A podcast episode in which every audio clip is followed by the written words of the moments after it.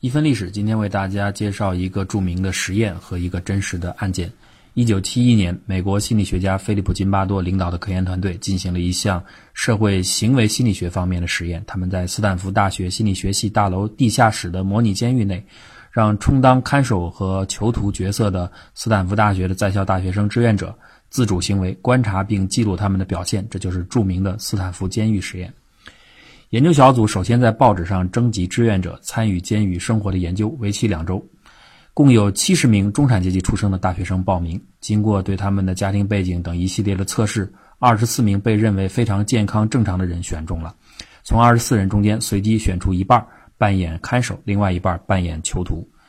志愿者们被告知，被分派演囚徒的人会被剥夺公民权利，并且只能得到最低限度的饮食和医学护理。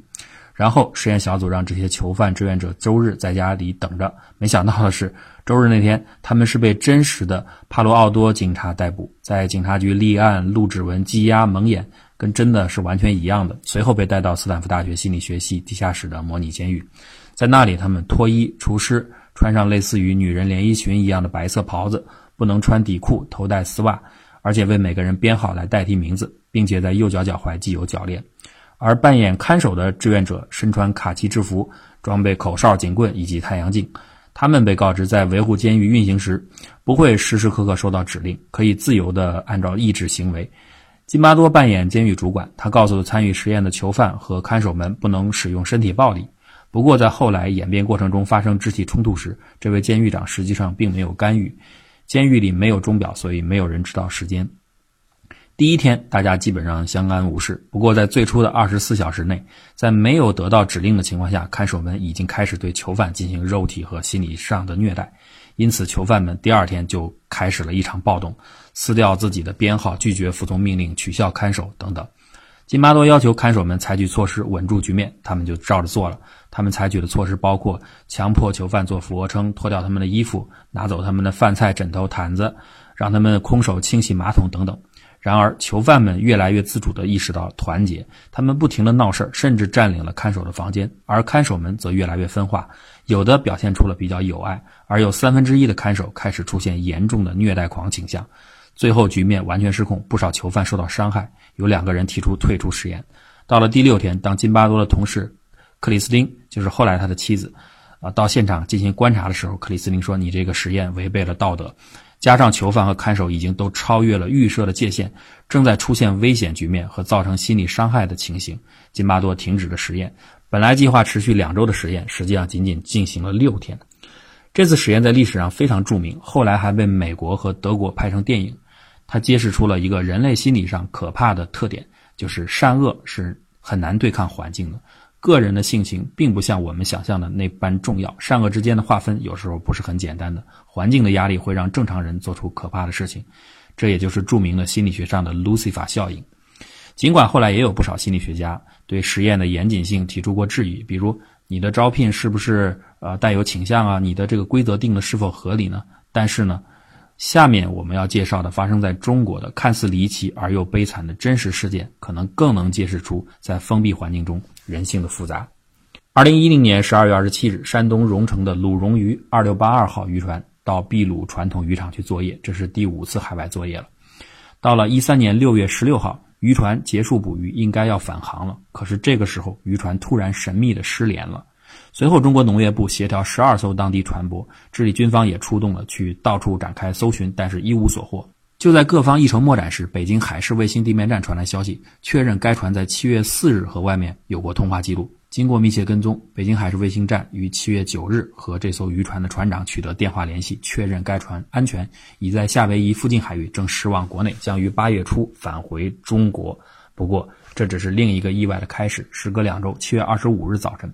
中国渔业管理部门突然接到了该渔船发来的警报，说渔船进水了，要下沉。于是海上搜救开始了，并且和日本海岸警卫队联系，请日本派出力量协助救援。七月二十九日，中国渔政幺幺八船终于赶到了遇险船只所在的位置，日方呢也派出了自己的潜水员。然后经过三个多小时的努力，渔政幺幺八船用粗大的缆绳把这艘鲁荣鱼二六八二紧密相连，拖着它回国。但是，当这艘渔船靠港后，公安机关立刻发现到港实际人数与出发时的人数严重不符，于是立刻组成专案组调查。经过缜密的调查，在船上发现了大量的血迹和尸体碎块，以及人体组织碎块。随后的侦破工作，最终揭开了一起近年来罕见的刑事惨案的迷雾。这艘渔船是一艘钓油船，当时鱿鱼等海产品价格非常高，所以出海的船员们都抱着很高的期望。按照渔业实际的执行惯例，船上的人员中，除了船长、轮机长、大副、二副等几个老船员外，其他都是临时工。船员的来源也比较复杂，主要来自东北和内蒙古。根据船员和公司签订的合同，他们的归期是两年之后。出海期间保底收入每年人民币四万五千元，此外还有丰厚的提成奖励。前半年的作业比较顺利，到二零一一年初大年三十那一天，大家还都通过海事卫星电话和家里人通话相互问候。然而，事情在二零一一年五月开始发生变化。渔船的工作强度非常大，船员们每天要工作十八个小时以上，有的时候还要连续工作一两天不睡觉。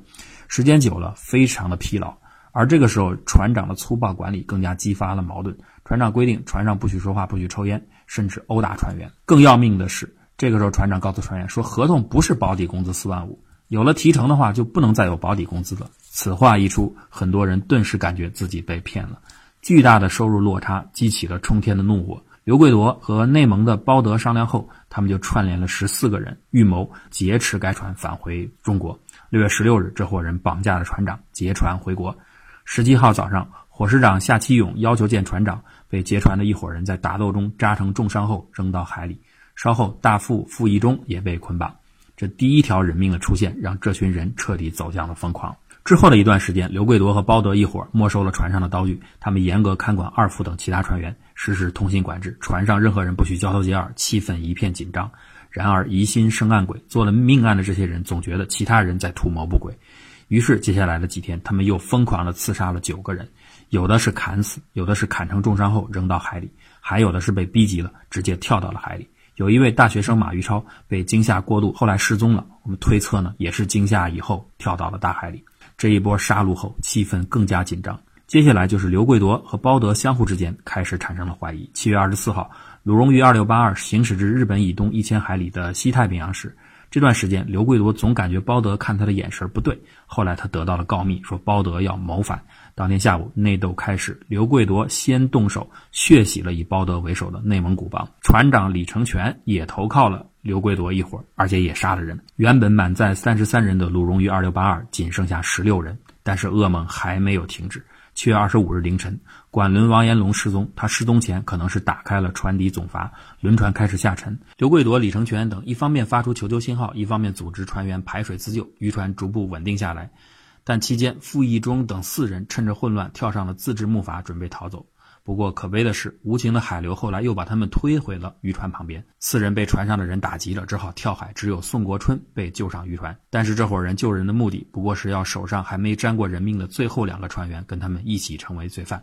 在威逼下，这两个人把宋手脚捆绑起来，坠上铁锚，扔入了大海。但是呢，鲁荣于二六八二这次预选还是打乱了刘贵铎他们的逃亡计划。随着求救信号的发出，消失已久的鲁荣于二六八二重见天日，船上的杀戮终于画上了休止符。尽管这些人在上岸前制定了攻守同盟，销毁了很多证据，然而几个月的疯狂残杀留下了大量的痕迹，大量的喷射的血迹都无法遮盖得住真相。在后来的讯问中逐渐厘清，活着的人当中没有无辜者，他们都是杀人犯。